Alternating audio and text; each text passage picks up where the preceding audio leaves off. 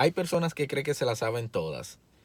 En cuestiones de redes sociales, hay ciudadanos que crean perfiles falsos, copian otros ya creados o se ocultan bajo un seudónimo rarísimo, creyendo que las autoridades no lo van a descubrir. Utilizan Facebook, Twitter, Instagram. Todo relacionado en No es nada ten un 20% de fantasía. Non aceptamos queixas.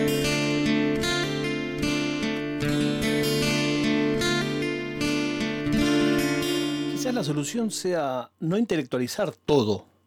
O sea, creo que vos podés analizar, estudiar, pensar algunas cosas, podés racionalizar muchas. Alguna vez me enteré que no era tan bueno racionalizar todo, pero no podés absolutamente todo intentar que tenga una justificación racional y que entre en la horma de la coherencia. Intento, casi nunca lo logro, que los viernes tengamos alguna historia simpática, alegre. No sé, es todavía quizás un vestigio de mis años de, del Monstream, donde los viernes había fiesta. Había que bailar, yo odiaba los programas de televisión cuando me hacían bailar, siempre decía, no, me duele la rodilla. Y estuve pensando, ¿con qué historia cierro esta semana? Y me acordé del Tano Gigi. No tiene sentido y no tiene lógica que una persona que no curte el sexo pago, una sola vez en mi vida pagué y no hice nada, no supe hacer nada. Horrible manera de comenzar. Creo que a mucha gente de mi generación le pasó eso. Recuerdo ya que esa vez monté un ardid. Bajamos en la casa que estábamos y dije, che, ahora a, los, a mis amigos que están en los otros cuartos no le digas nada. No, por supuesto. Y creo que lo que pagué fue más por la performance abajo de, ay, cómo quedé cansada, que por lo otro que no fue nada. Al día de hoy siento que intelectualizo tanto eso, que no hay modo que pueda excitarme una persona que solo estaría conmigo porque le acabo de pagar. ¿Qué tiene que ver todo esto con el episodio de hoy? Tiene que ver que no tiene justificación lógica las horas que me he pasado leyendo el foro que tienen, como se dice en España, los puteros. Según comentó un oyente de No es Nada hace poco, está un poco de capa caída ese foro. Bueno, no es para menos, son momentos sociales diferentes. Yo leía eso hace 20 años, 15 años. Y me impresionaba toda la escena. Es un foro, por supuesto, anónimo, donde ellos se pasaban o se pasan experiencias. Eso tenía una sigla, XP. Y es como un foro de otro tipo de afición, pero están hablando de sexo, de sexo pago. Y los reviews que hacen, los hacen como si fuera de un teléfono. O sea, esa es la parte que yo digo, yo no, eso no está alineado con mis valores. Pero le leía y me causaba curiosidad, interés, morbo. Lo que más me atraía era el perfil de los personajes. En el foro también participan o participaban algunas de las profesionales. Y eso era increíble, esos intercambios. Que se escribían, que sí, que no, respetaban. Había una, no sé si decir el nombre, tampoco es el nombre verdadero, que la llamaban Gidiej, que nunca podía, nunca tenía tiempo. Era como, como eh, el Messi. Estaban todos enloquecidos, todos querían, era como el santo grial de ese foro. La mina escribía. Y era muy piola las cosas que decía. O sea, desde arriba, estaba muy desde arriba.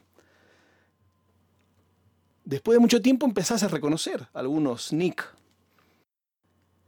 Y había uno que era el Tano Gigi. Básicamente, los posteos que eran, fui a tal lado, a tal dirección, la que me atendió era la de la foto, es verdad que es independiente, es mentira, tiene eh, un fiolo, eh, cuando entré me quisieron robar, me pidieron más plata, eh, era toda una mugre, no sé, e, ese es el contenido de lo que hablaban. Y este Tano Gigi escribía una cantidad muy inusual de reviews. Y escribía divertido, realmente. Tipo escribía divertido. Y venía, iba, debería decir. En mi cabeza digo venía, pero es iba. Unos meses al año a Buenos Aires. Pura y exclusivamente de turismo sexual. Insisto, ¿es algo que está alineado con mis valores? No, por supuesto que no. Ahora, ahí viene la otra pregunta, a la que no tengo respuesta, que es, olvidémonos de la trata, olvidémonos de la explotación. Pensemos en una persona mayor independiente, sin que nadie la explote.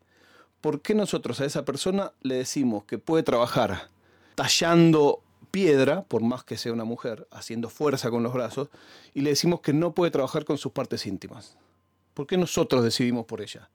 En ese caso, insisto, mis amigas abolicionistas dicen, no, no puede elegir. Lo hace porque no le queda otra. Y las profesionales, las pocas que hay independientes, que dicen que lo eligieron, yo no soy quien para decir que mienten, dicen, ¿y vos por qué crees que sabes más que yo qué es lo que yo quiero? ¿Por qué puedo trabajar con una parte del cuerpo sí, con la otra no? ¿Y por qué lo decidís vos? Es interesante eso. No tengo respuesta. Bueno, el Tano Gigi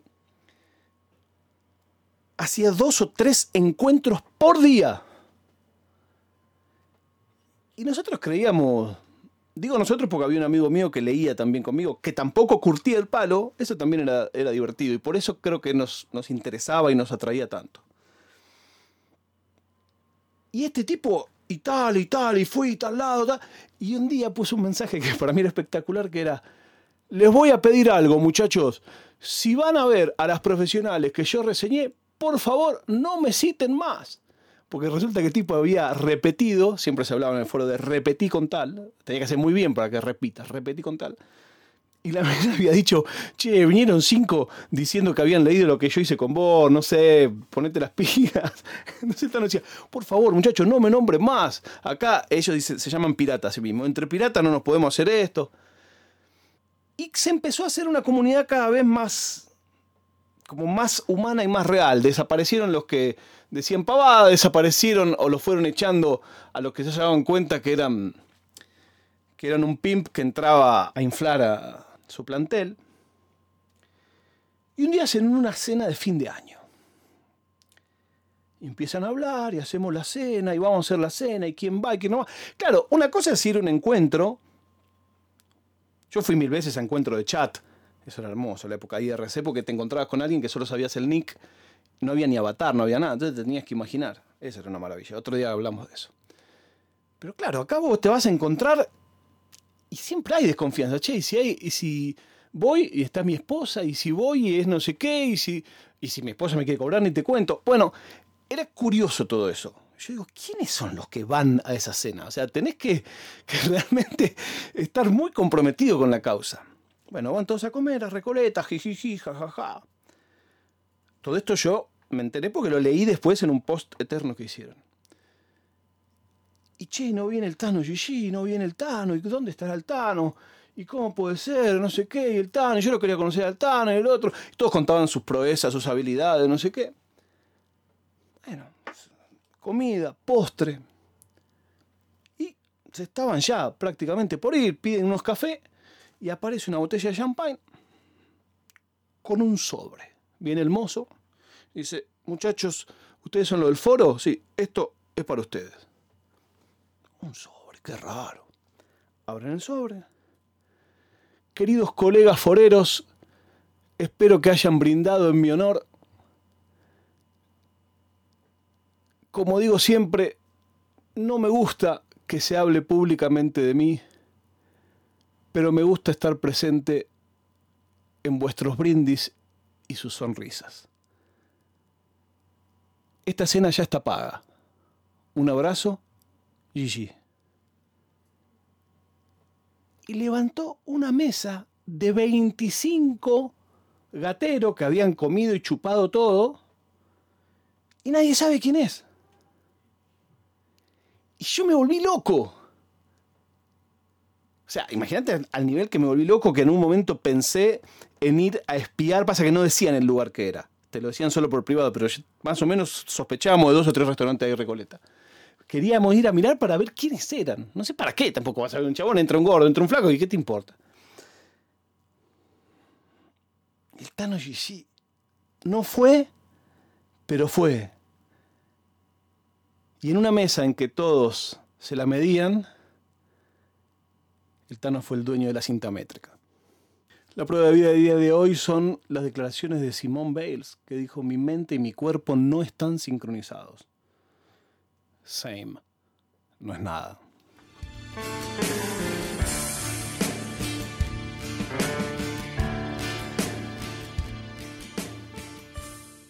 Oficina Nerd Podcast